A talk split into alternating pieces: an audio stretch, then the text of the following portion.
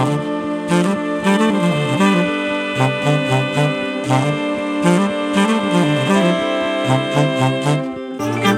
ッドバイブスミッドナイトラクザ by 倉園慶三こんばんはただいま3月27日月曜日の、えー午前2時58分です。おかげさまであの96回目ぐらいからね小さくカウントダウンをこうやっていたんですけども、えー無事にですね100回目を迎えることができました、えーこれはもう本当に毎日毎日こう聞いていただいているね皆さんのおかげです。本当に改めてこの場で、えーありがとうございますと感謝の意を述べさせていただきます。えーっとね去年のね7月7日7月7日、えーっと七夕の日から始めたんですよね。8ヶ月。うん。えーそうそうそう。それで今ねこの100回目なんでまたその「こんばんは」を何回かやっぱ撮り直しましたね。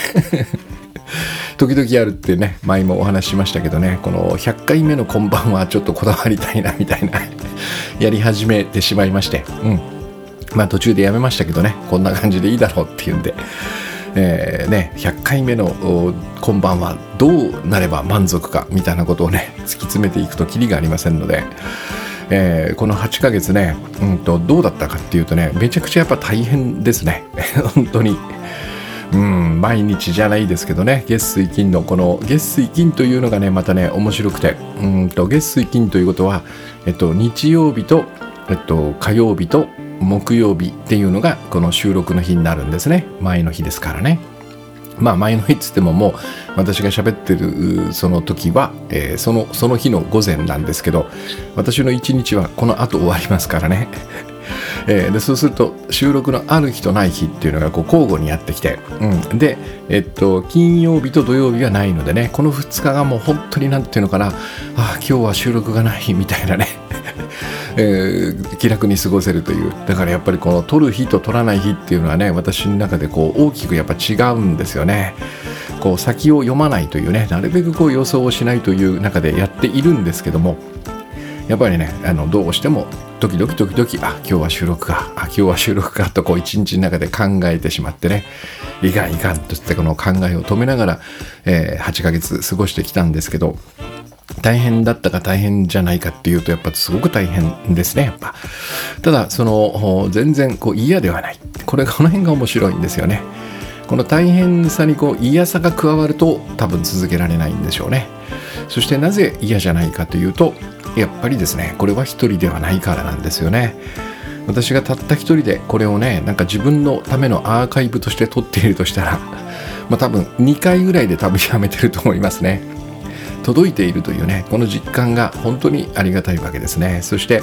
えー時たまねえー、Twitter とか Facebook でコメントをいただきましてね、えーそれがまああの基本的には、えっと、役に立ったとかね。えっと、これがなんかどんずばでしたみたいなそういう、えー嬉しい感想ばかりなのでね、えーそういうものにこう支えられながら大変だけども、えーやめやめたくはないなっていうね。これからもまだまだ続けていきたいなと。えーそれから始めた頃はねやっぱりテーマが「グッドバイブス」という一本なので持つだろうかっていうね。果たしてもう僕の中で30回ぐらいやったら終わるんじゃないかっていうね。あの以前やってたグッドバイブス勉強会っていうのも大体このシーズンが10話ぐらいでね、えー完結しましてそれを3回やって、えー基本的には今終わっているのでやっぱ大体30話ぐらいでどう考えても終わるようなぐらいなその僕のこう想像の中のねネタっていうとやっぱそのぐらいしかないんですよね。だけどもやっぱりこう日々生きてますからねこれが面白いんですよねどんどん私もこう変わっていき、えーそれからワンオンワンのセッションワントレとかねさまざまなこのジャジンワークとかをやる中で、えーいろんなことをまあ私も学んでいるんだろうなと、えーそういうことをねリアルタイムでお話ししていけば私が生きてる限り 続くのかなと。まあね、うん、一生やるかどうかちょっとわからないですけどね。なんとなくこの、えー僕の今のねこう理想はですよ。まあそうは絶対ならないなっていう感じもするんだけど。この番組をこの最後の日までね撮り続けてみたいなというそんな感じがしますね。もう80とかねわかんないですよ。もっと早くその終わるかもしれないんだけどちょっとヨボヨボになりながらねもうちょっともうちょっとこうおじいちゃんっぽい感じでね、えーテンポもすごい遅くてねあの途中でこう寝てしまったりとかしてねおおみたいなね。えー、昔そういえば思い出した。今あのジョアン・ジルベルトというねブラジルのアーティストを私は、えっと、日本公演全部行ったんですけど毎回寝てましたね。一番長かったのが横浜公演で45分ぐらいステージの上で寝るんですよ。なんかもう本当にふっとこう切れるみたいなんですね意識がね、えー、そしてみんながお客さんがこの拍手でね起こすんですよ。パンパンパンパンつってそれでも起きない。でそうするとスタッフがタタタタって言って肩をドンと叩くとねえー、30分から40分ステージの上で寝てその後演奏を始めるというのを、えー、私は何度も見たんですけどね。それがこうまた一つのね面白いその何て言うのかなジョハン・ジルベルトならではだなっていう感じだったんだけども僕もなんかそういう感じになれたらいいなと思いますね まあ収録なんでね寝てるとこはカットすればいいんですけどもそのカットとかもこうする感じ感覚がねもう僕のこの年齢によってなくなっていきねそのまま上げてしまうっていう そういうのがちょっとあの今今こう面白いかなと思ってます。うん、でえっ、ー、とですね、100回目は、えっと、これはもう前から決めていましてね、これ、これ、これしかないなと、もう一つ意識ですね。一つ意識とバラバラ意識、えー、グッドバイブスご機嫌な仕事、緑の本でね、書いた、えー、頭の方で書いた一つ意識という、この話がやっぱりこのグッドバイブスの根幹というか、えー、最も重要なお話として私は今でもね大切にしています。えー、で確かあの92話かな。92話でもこの一つ意識によって心の平安を取り戻す最強メソッドというね、えー、これはなんかこう不安な時うんなんですかな悩みがある時、えー、特に人間関係ですかね、えーと、誰かとなんかこううまくいってない時に、えー、その人と私は一つなんだって思うことで解決しますよ。っていうようなお話をしたんですが、えーと、この時ですねこれ取っといたんですよ。今回までね。えっと、え、初めてね結構長いお便りをねこの番組についての感想ということでいただきましてね、えー、これをちょっと最初に紹介させていただこうかなと思います。えー、っとね、愛さんという方からいただいたんですけどね、えっと、こんにちは。昨日の一つ意識のメソッド最高に強力でした。えー、早速恐れていた上司や心の底で信頼していない同僚を自分の中で一つにしてみるとその瞬間に目の前がパーッと遮るものがない草原のような開けている感覚になりました。そして光になった自分の背中に。これ私があの光になる様子をイメージしてください。っていうふうにねお話ししたんで、えー、その通りにやっていただいたんですね。そして光になった自分の背中に日差しを浴びているような暖かさを感じたと同時に彼らに対する恐れや不安怒りが蒸発するように消えていきました。一つ意識のパワーすごいびっくりマーク。その後、えー、すぐに取り組んでいる仕事について彼らの意見を聞きたいと思い自ら打ち合わせの機会を作って意識の共有化を図ることができました、えー、打ち合わせは抜群に良い雰囲気でした。本当にありがとうございました。っていうね、えー、こんな感じのお便りをいただいたんですよね、えー、これをですねえっとこの100回記念に撮っとこうと思いましてね。結構前からこのお便りはね、えっと、途中ねどっかで紹介しようかなと思ったんですけどやっぱ撮っといたんですよね。こんな感じなんですよ。うんお使っていただいたんだなっていうね。でその後1日後にね追加ですっていうのが来ましてね同じ方から。一つ意識のすごいところは意見や考え方の違いはそのままで相手に恐れや不安を抱くことなく周りと一体になれるパワーを得られることだと思います。えー、まさに緑の本の冒頭の震災のエピソードが普段の生活に現れるような感じでした。というのがね、えー、追記というかね、えー、追加でいただきました。こんな感じです。愛さんありがとうございます。えー、そんなわけでね今日は一つ意識とバラバラ意識。この話でこの100回記念をね飾ってみようかなと思います。飾れるかどうかちょっと分かりませんけどもね、えー、まずその一つ意識とバラバラ意識の違いというかな。これはまずバラバラ意識から言うとバラバラ意識っていうのはもう考えるまでもなく私たちが普段生きているこの感覚ですね。えまずこの自分の認識っていうのが大切なんですね。自分の認識によって変わってくる、えー、まずはバラバラ意識というのはえっと、この体この体の内側ですね。倉園という私は今見ると私はこの体を持ってます。でそしてこの体は皮膚を境に、えー、外界と内界というかね自分の内側と外側にこう完全にこう遮られてるわけですね。だから倉園はどれだって言ったらこの皮膚の内側なんですよ、まあ、つまり体ってことですね。でこのように自分を見るとこれは完全に独立してますね。そして周りから切り離されてますね。えっと、2つの周りですね。1つはこの世界環境ですね。私は今地球上に住んでます。日本という国に住んでます。八王子市に住んでます。そして南大沢という場所に住んでます。ここには家とかいろんな環境私が生きるためのね、えーえー、欠かせない環境というのが周りにあるんだけどそのどれ一つとして私はつながってはいない、うん、全部私の外にありますね。だからいかにその家が私にとって必要だとしてもこの家と私は、えっと、切り離されていてバラバラなんですね。それからもう一つは他の人ですね。他の人と私はやっぱりこの体皮膚を境に、えっと、くっついてはいない。完全に切り離されていますね。えー、でそうすると、えっと、やっぱりですねこの僕らの認識というのはすごく大きくてねえー、いつもお話ししているように私たちはその頭の中で、えー、自分とはこういう存在であるとかね世界とはこういうせ、え、こういうものである。そして私と世界との関係はこうであるというね、えー、この頭で考えたこのこれがまあまさに心象なんですけどもね。心の像。これが、えっと、自分の現実を決めるわけですね。私というのは世界からもしくは他の人から切り離された独立した孤立した存在なのであると。えー、ここまでならば別にただ単にその事実を述べただけなんですけどもここから私たちはね、えっと、この社会世界の中で生きていますから、えー、当然だけども日々の暮らしというのが始まると、えー、このさっきのね認識切り離されていると認識は非常にやっぱり恐れや不安を抱くわけですね。私と他の人は完全に別の存在なのでえー、基本的にはここにこの利害を一致を見る利害の一致を見るというのはとても難しいわけですね。そして世界にはまあ要はこのいろんなリソースというかね、えー、お金だったり、えー、それから食べ物だったりそれから物だったりねそういうものがこうあるんだけどもそれは、えっと、物である限り限りがあります。えー、そう資源とかもそうですよね。限りがあると言われてる、えー、あらゆるものは限りがあるわけですね。でそれをこの個別に切り離された存在が、えー、自分の分ということをこうと得ていくわけですね。取っていくわけ。でそうすると限りがあるんで他の人が、えっと、100取ってしまうと私はゼロなわけですね、えー、だから自分の分を確保しなくてはいけないのでここでどう考えてもそのこの意識の中では自分と他の人は利害が、えっと、相反してしまうわけね。これは家族であろうと親子であろうと変わらないんですよ。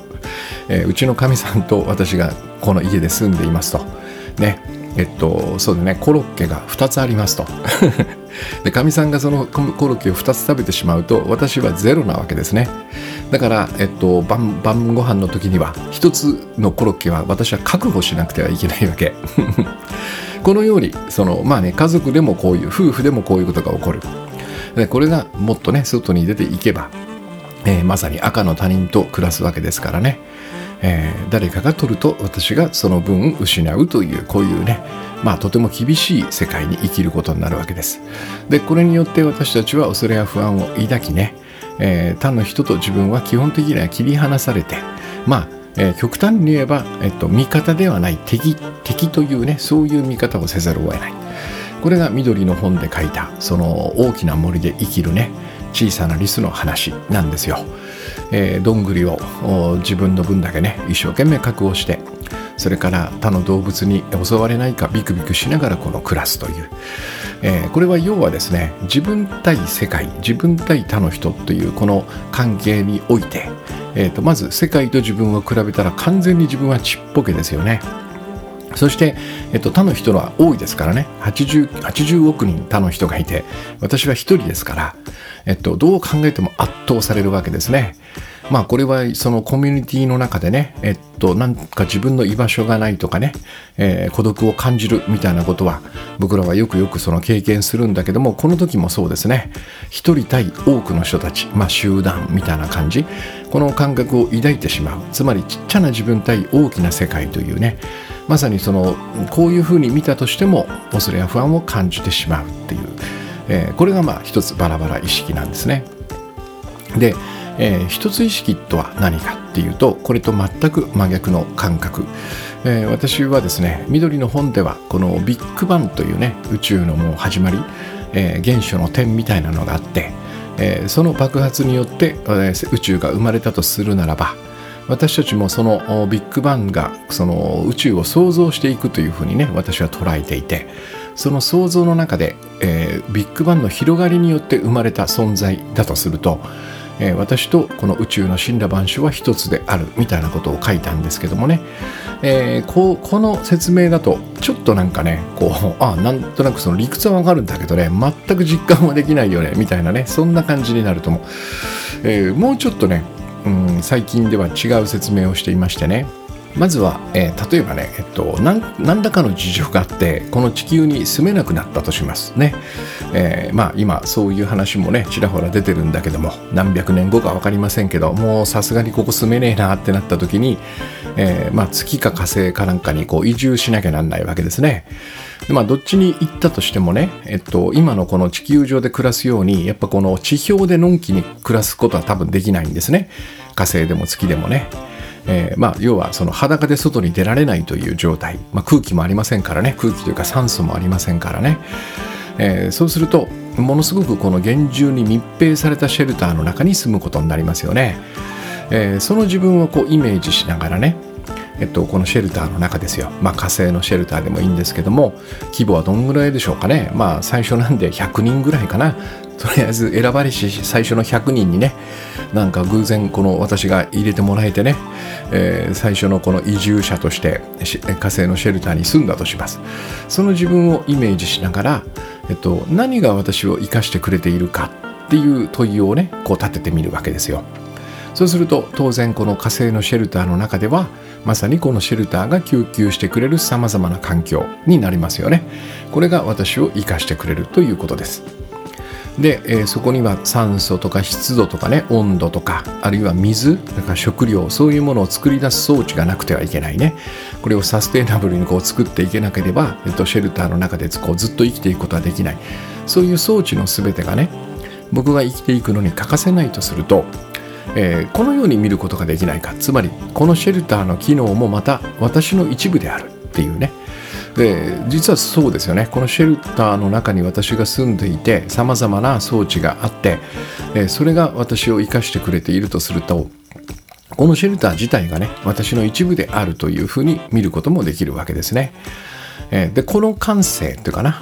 このシェルターがあるおかげで生きられるわけだからこのシェルターもまたまた私です。私の一部である。まあ私自身であると言ってもいいですよね。えー、というのも私だけそのポンと切り出しても生きていけないんでね。シェルターを背負って生きているわけだからこれが私であるというふうに見るっていうね。そういう感覚。でこの感性を持ったまままさにこの今のね、えー、私たちの世界に戻ってくるわけですよ。でそれでこの地球上ならどうかっていうふうに自問するわけですね。この地球上で何が私を生かしてくれてるか。そうするともうね、えっと、まさにもうあるのが当たり前すぎてね。この意識するのも忘れていたようなもうさまざまな環境っていうのが実は僕を生かしてくれていたんだなっていうねものすごい事実がもう迫力のものすごい迫力でこう一気に押し寄せてきますね。あれもそうだこれもそうだね。もう目に見えないこの酸素だったりね温度だったりもうあらゆるこの気圧だったりねもしくは重力そういうものから目に見えるもの例えばそうですね酸素を供給してくれるようなね海にいるその藻っていうんですかねえっとなんつったっけなちょっと忘れたんですけどプランクトンなんですよね。ケイ素だっけななんかケイ素かな？なんかそういうものがあってえっと、実はなんかそのアマゾンのジャングルっていうのがねよくその酸素を供給してくれるって言われてるんだけどあれはブラジル1国ぐらいの分ぐらいしかねこう出してないらしいんですよね。えー、そんなそんな規模じゃなくてこの海の中にいる珪藻だったっけななんかその植物っぽいプランクトンが、えー、それの1兆倍ぐらいの酸素を出しているらしいんですよ。なんかで見たんですけどねちょっとあやふやな情報で申し訳ないんだけど、まあ、そういうものね、そういうものもあるしそれから土とか風とかねまさに雨、えー、天気もそうですよね、まあ、大気ですかね。まあ、そのようなものがあらゆるものがこのものすごい迫力で一挙にこう押し寄せてくるわけ。私を生かしてくれてるものとしてね。それから、えっと、この地球上はこのシェルターと違ってその外界とこの中をね遮る壁がないですよね。ということはパッと空を見上げると、えっと、もうもう本当に一番の功労者の太陽がぶわーっと輝いてるわけ。でこれは地球上にあるわけではなくてこの宇宙に存在してるわけね。そうするとさっきの問いこう何が私を生かしてくれてるかっていう答えはね、えー、実はこの地球の範囲を超えて宇宙まで広がっていくわけよね。でそうするとさっき、えー、このシェルターの装置が自分を生かしてくれているとすればこのシェルターの機能もまた私であるというふうにね見た。この同じ視点で眺めた時にこの宇宙の死んだ万象もまた私の一部であるっていう、えー、感覚。これは持てないも持てなくはないと思うんですよ。私を生かしているものは私であるというふうにね捉えた時にまあこの宇宙まで広がっていきますよね。ブワーッとね。そうするとこのなんつうのかな、えー、私という存在の大きさというのが圧倒的に広がっていくわけですよ。まあ、このように見るとねこの私を生かしてくれる環境ですね。この宇宙な宇宙の死んだ万象、まあ、地球上から始まってそして太陽とかも含めたねこの宇宙の死んだ万象が、えー、私を生かしてくれている。つまりこの環境と私は一つなんである。この環境も私の一部なんである。っていうふうにこう見ることができるわけ。でここにもう一つねえっと、私たちのこの人生には他の人自分以外の人っていうのがね、えー、登場しますよね。でこれはバラバラ意識ではさっき言ったように、えー、個別に切り離されている。まさにその個人事業主のようにね それぞれが自分の人生を営んでいて、えー、基本的にそれはその世界にあるリソースをねこう取り合うそういう関係間柄にあるんで基本的にはその利害は一致しないという。利害は対立する存在っていうかね関係かであるというふうに、えー、見られるんだけども私はここにですねいつもお話ししている鏡の法則というのがねあるというのが大きいなといつも思ってるわけです。これは鏡の法則というのはどういうことかというと、うん、例えば私が、えー、自分の時間は自分のためだけに使うのが正しいというふうにこう信じていたとしますね。でそうすると、えっと、面白いことに誰かに何かを頼んだり助けてもらったりがなかなかできなくなる。なぜならば、えー、相手もそのように感じていると僕は思うからですね。私が誰かに、まあ、例えば矢部聖子さんにこれをやってほしいと頼もうとするといやでも彼女は自分の時間は自分のためだけに使うのが正しいと信じているから、えー、こんなことを頼んだらね多分気分を害するだろうとかねおそらく断られるだろうとかっていうふうな想像をするわけ。でそのその感覚はどうやって生まれたかっていうと私がそのように信じているからなんですね。それから例えば私がいろんな人ものすごく多くの人を嫌っていればね以前はそうだったんですけどねみんな大嫌いだよとか思ってたんで、えー、そうすると面白いことに他の人から嫌われていないかっていうね不安を抱えないわけにはいかないんですね。なぜならば他の人も自分と同じようにえ私と同じようにね、えー、みんなを嫌っている。その中に私は入っているだろうと思うからですね。これは、えっと、私とその人が相手が一つだから多分そのようなことが起こるんですね。まあ簡単に言うと自分を見るように他の人を見て他の人を見るように自分を見るということです。もし僕がね、えー、誰ともつながっていない私と、えー、例えば矢部聖子さんが全く関係のない存在であるならば、えー、僕が他の人を嫌っていてもねえっと、矢部聖子さんはそんなことはないだろうなっていうふうにね思ってもいいはずなんですよ。でもそうは僕らは思えないんですね。本当に自分を通して人を見ているし人を通して自分を見ている。どちらも同じになるんですよ、えー、他の人ってのはこういう感じだろうなと思うと自分もそのように見るしかなくなる、えー、自分とはこういう存在だろうなと思うと他の人もそのように見えてくる。つまりこれは一つだからなんじゃないかなと私は思うわけ。それから、えっと、前回罪悪感の話をしましたよね、えー、罪悪感というのはまず自分が抱えそして容量を超えるとそれを人に投げてしまうと。ね、えー、その自分が投げた罪悪感を、えー、人に見てそこに怒りを抱く。だとするとその相手のそのね言動に自分がこの自分の罪悪感をこう投げながら怒っているとすればその人を許すとえー、まさに最初のねもともと私が持っていた罪悪感が消えるという話をしましたね。えー、これもまたねえっとえー、一つ意識の証明なんじゃないかなと思うわけ。私の罪悪感と私が怒ってる相手の罪悪感が同じであってね。そして相手を許すことによって自分が持っていた罪悪感が消えるみたいなことは、えっと、私と他の人がつながっている。私と他の人が一つでなければ起こり得ないことですよね。このなんか鏡の法則が僕は他の人と自分が一つであるということを証明しているような感じがするんですよね。うん、でもっともっと言うとこれは緑の本で、えー、最初に書いたことですけども私たちは決して一人では生きていけないわけですね。これもねあの本に詳しく書きましたけどね私の身の回りを見渡すとパソコンがありマイクがありそして、えっと、オレンジジュースがありコップがあり、えー、パソコンがある本があるこれは一体ね誰が作ったものかっていうねそれを考えるとまあ全部お金で買ってるんだからえっと俺は誰の世話にもなってないとこう言うのは簡単なんだけどもね。どれだけお金があって億万長者であろうとねそれを作ってくれる人がいなければ私はやっぱり生きていくことができないわけですね。でそうするとやっぱりこれも、えっと、私を生かしてくれる環境の一つつまり他の人たちがいるから私は生きられるというふうに、えー、見ることもできるわけ。そしてここに鏡の法則が、えっとね、働いているとすればどう考えてもここを切り離されてるというふうに見る方が僕はやっぱりね不自然だと思うんですよね。うん、でここでえっと、さっき言ったそのバラバラ意識と一つ意識どちらが現実なのかっていうねここに行き着くわけ。でこれは真逆ですからおそらくどちらかが現実だとしたらどちらかは僕らが作り出した心象であるはずなんですね。少なくともその両方が現実ということはね絶対ありえないですよね。真逆ですからね。どちらかが多分現実どちらかが心象なんですよ、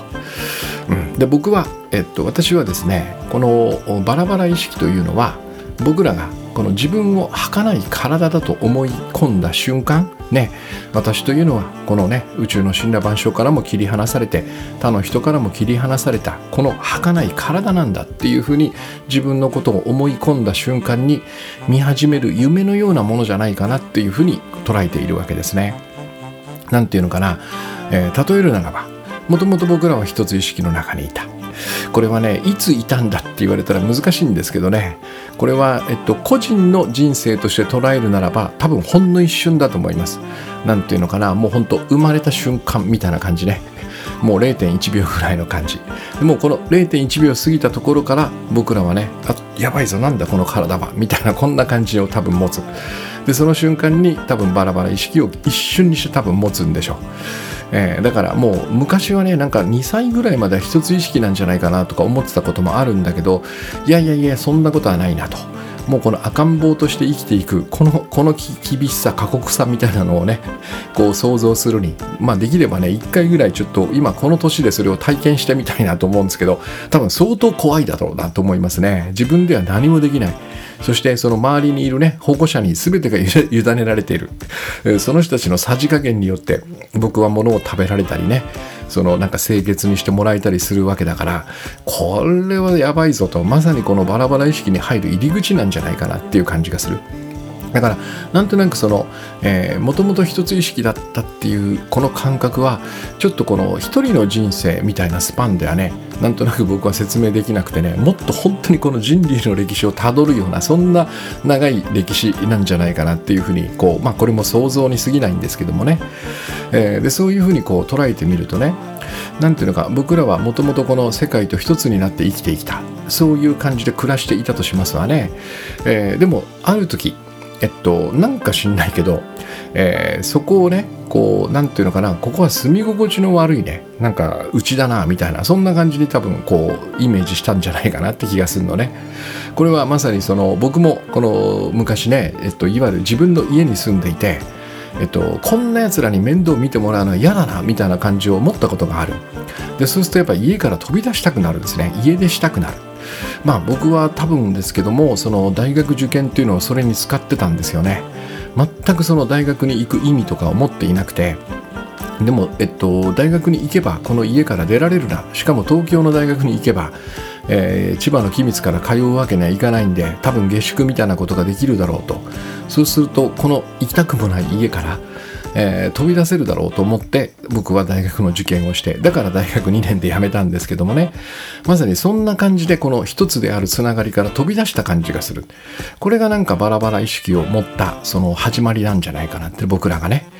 えー、でえっともともとそんなようにして飛び出してるんですけども、えっと、今お話ししたように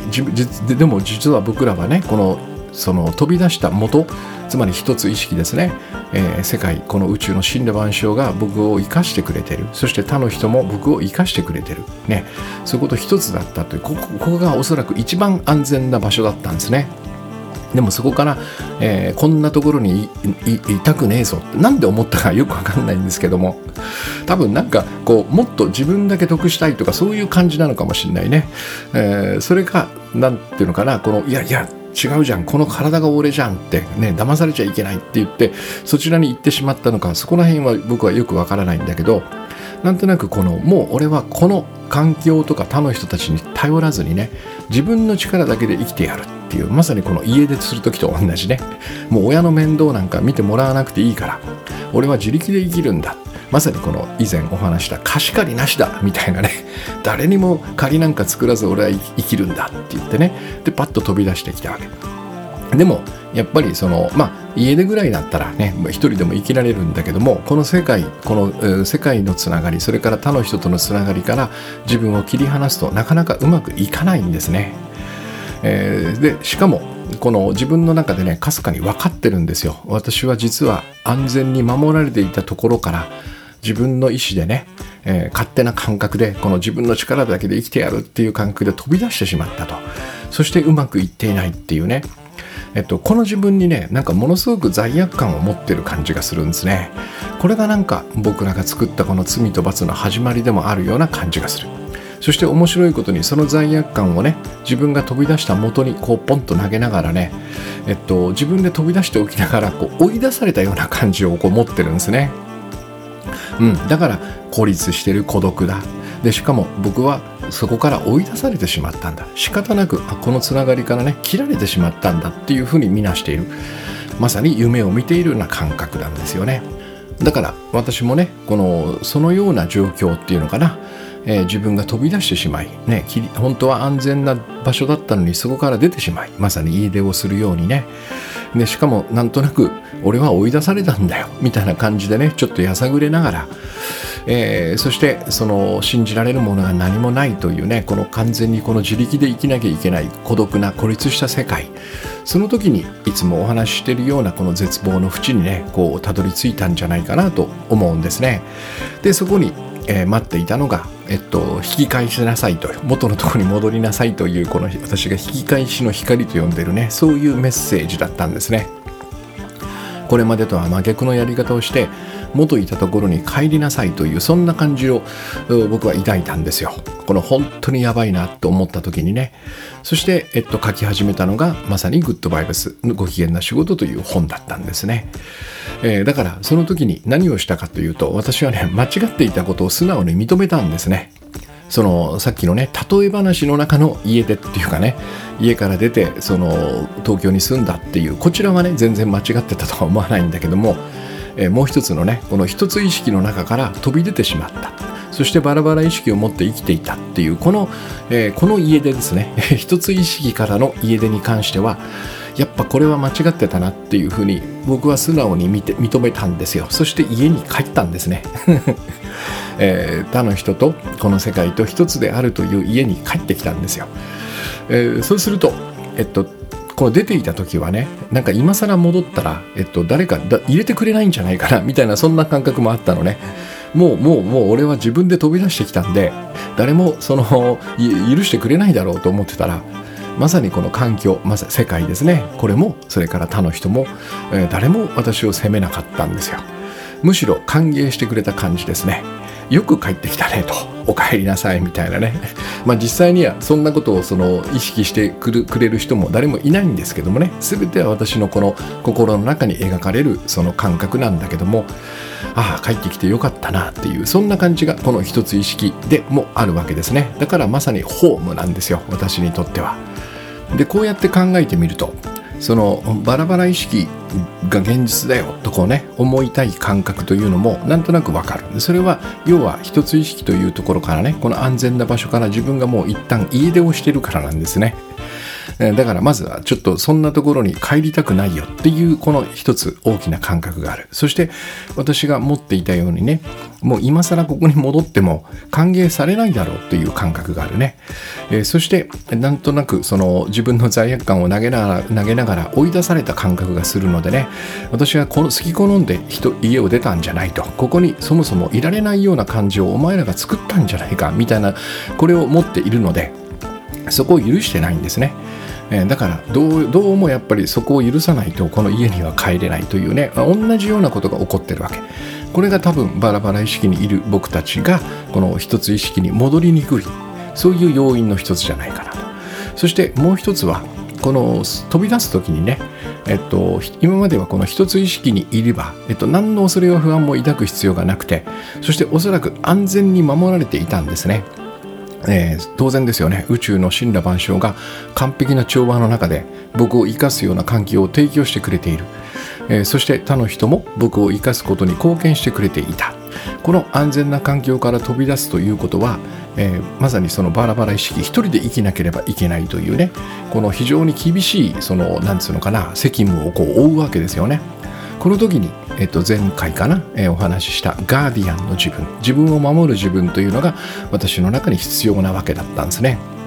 でこいつが、えっと、そのバラバラ意識で生きるためにねえっと、バラバラ意識で生きるためにこの一つ意識の自分というのを出さないようにする、えー、ここにここここでこれが出てきたらとても生きられないぞと、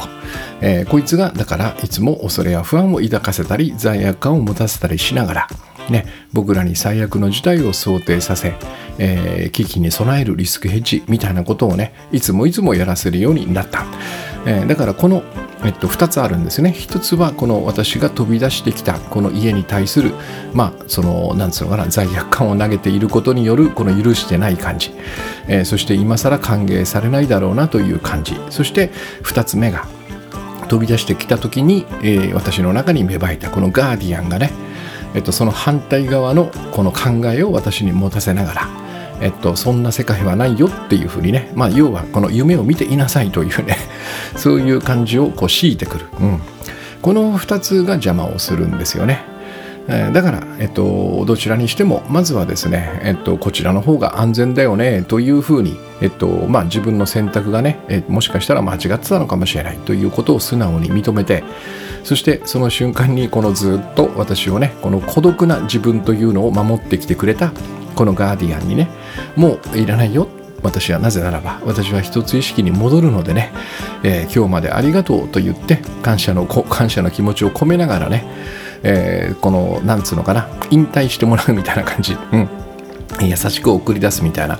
この2つが、えー、できればね僕らはもうちょっとこの無理なくこの一つ意識というとこに戻れるんじゃないかなというふうにそんなふうに思うわけですね。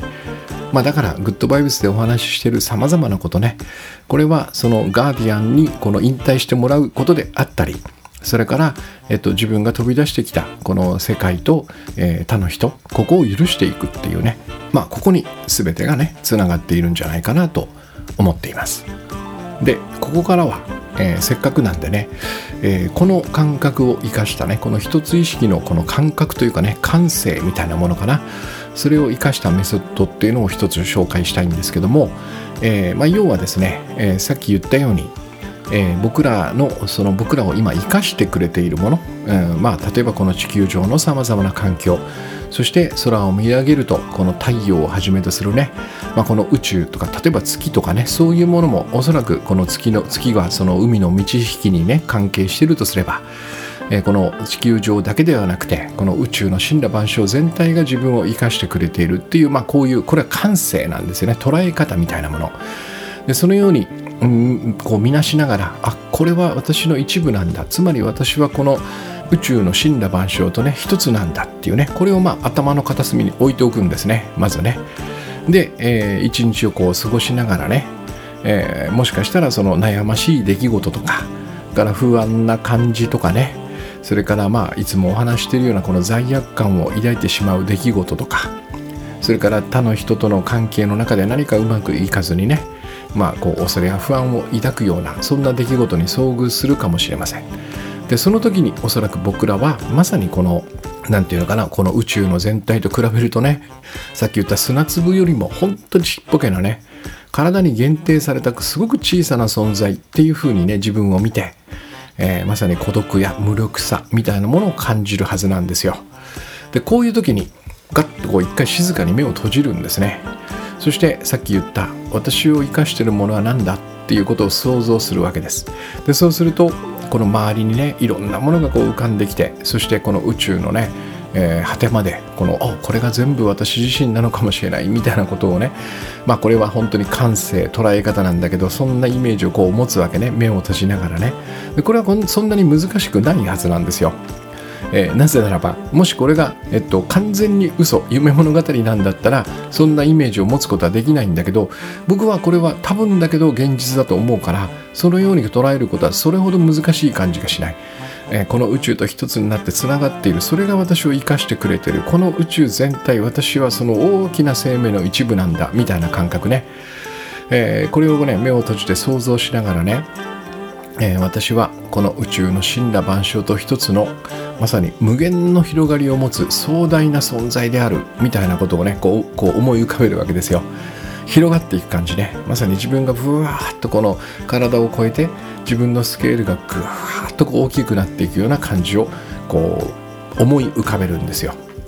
でここでおそらく恐れや不安の自分つまりガーディアンが現れていやいやいやいやいやそんなの夢物語だってってたわごとだから騙されちゃダメだよとしっかり現実見ようとね。えお前はその小さな体を持ってそして数々の罪の意識を背負ってる存在なんだよみたいなことを語りかけてくるわけですね。自分をちっぽけに見せようとする。まあよくだからこの一つ意識の話をするとねいやとても私はそんな壮大な無限に広がる存在なんてことはイメージできませんっていうねそういうことをおっしゃる方も少なくない。これはえっと、間違いなくねさっき言ったこの家出をしてしまった自分が、えー、連れてきたこのガーディアンがやめろっていうわけですよ。そんなイメージを持つなと。それはお前があんなに意味嫌っていたあそこの家に帰ることなんだぞっていうふうに多分彼は分かってるんで彼っていうかもう一人の自分は分かっているんでね。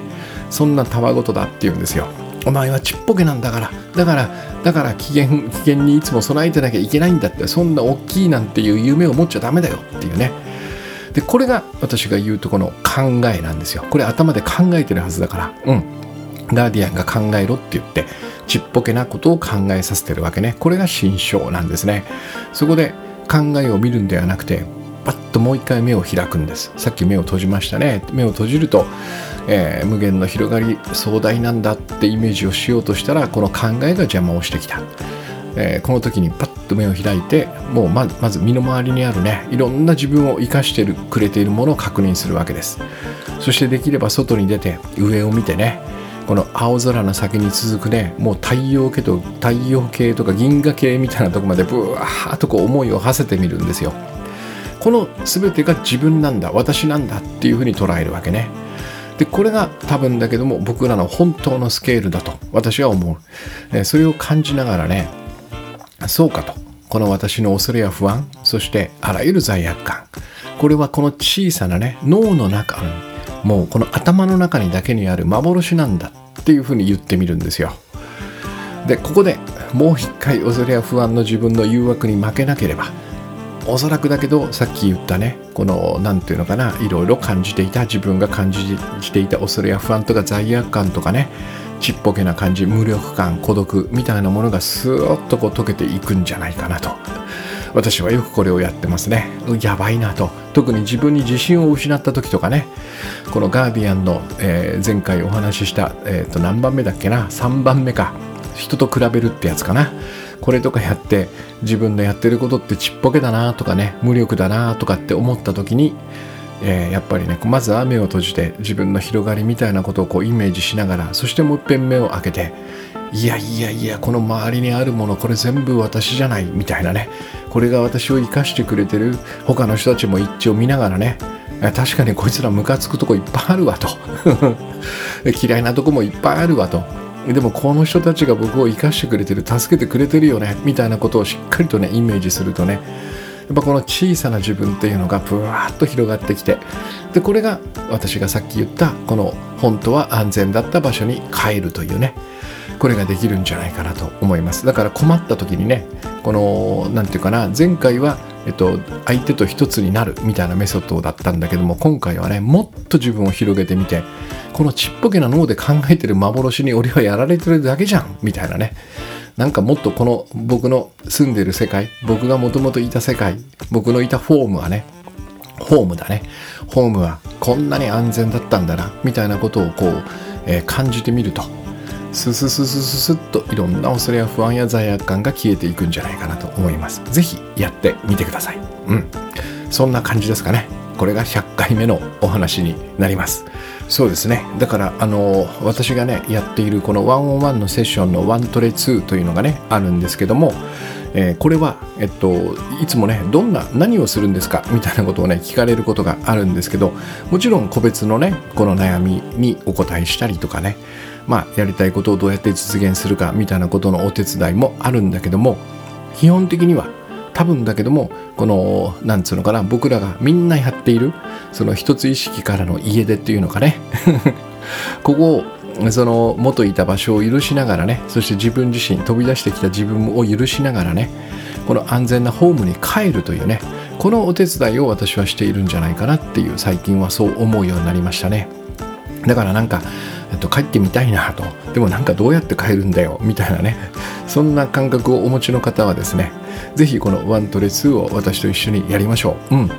えー、今もまさにね、えっと、結構な人数の方がね一緒にこのホームに帰る。私もまだ多分たどり着いてはいないんですね。この道のりを歩いていると。ここを一緒に歩きましょうというねそんな感じ。一緒に帰ろうぜ。みたいな。いつ帰れるか分かりませんけどね、えー、そんな多分試みなんだろうなと思っています。なのでよかったらこの1トレ2ぜひぜひ一緒にやりましょう。そして、えー、一つ意識というね私たちがもともといたところに戻りましょう、うん。えー、よかったら、えー、ご連絡ください、うん、お申し込みください。じゃあ今日はですね、えー、何か困った時はえっと私はそもそもこのちっぽけな体だったのかと。そんなわけはないよねと。えー、だっていろんなところとつながっているしいろんなところに助けられて生かされていると。そんな私がこの世界から孤立してるわけはないと、えー、そのじゃあ私は本来どのどういう存在だったんだっていうことをねこうイメージしながらえこの宇宙の神羅万象そして他の人たちとつながりつながっている。その様子をイメージしながらね本来の自分のスケールそれを取り戻しながらいい一日をお過ごしください。